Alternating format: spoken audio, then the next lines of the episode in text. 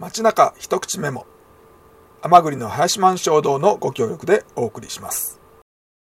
こんにちは山田明宏です。えっ、と、今、京都国立博物館七条の、えー、東王子、えー、西いる北川、えー、京都国立博物館で、いつも恒例なんですけど、えー、京博のお正月ということで、えー、干支にちなんだ、えー、展示をやってまして、たつ、今日、今年は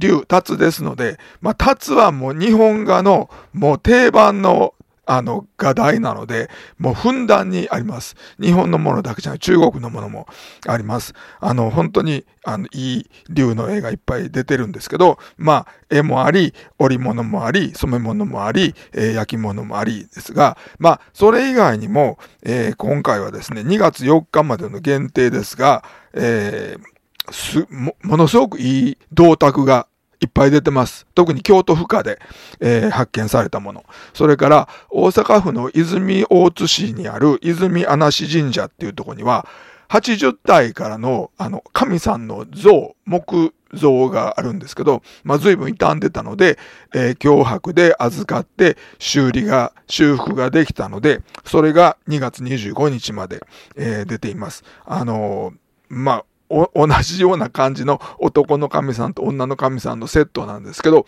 もう、あの、いろんなサイズのものがあって、えー、表情もいろんなものがあって、えー、非常に面白いです。でもね、京都の人っていうか、まあ私、私個人的かもしれませんが、一番面白かったのは、えー、っと、お寺の縁起絵巻が、えー、3点出てまして、え、これいずれも初めて見るもので、一つは、えー、長岡京の光明寺さん。それから、えー、今、寺町の、えー、六角にあります、西岸寺さん。そして、えー、足立のっていうかな、えー、嵐山本にある、えー、念仏寺さん、えー、のそれぞれの演芸巻が、えー、出ています。まあもしかしたら掛け替えがあるかもしれない。そして、えー、1階の仏像の方では、これまでずっと出てた山科の安養寺さんの仏さんは、えー、今回出てなくて、えー、それ以外の、えー、新しく見る仏さんがいろいろ出てます。まあその他にも、えー、ショーもいっぱい出てますし、えー、本当に、あのー企画展じゃないですけど、非常に、バラエティに富んだ、えー、見、見応えのある展示でした。えー、3階の焼き物も素晴らしかったので、えー、皆さんぜひ、え、行っていただきたいと思います。京都国立博物館です。街中一口メモ。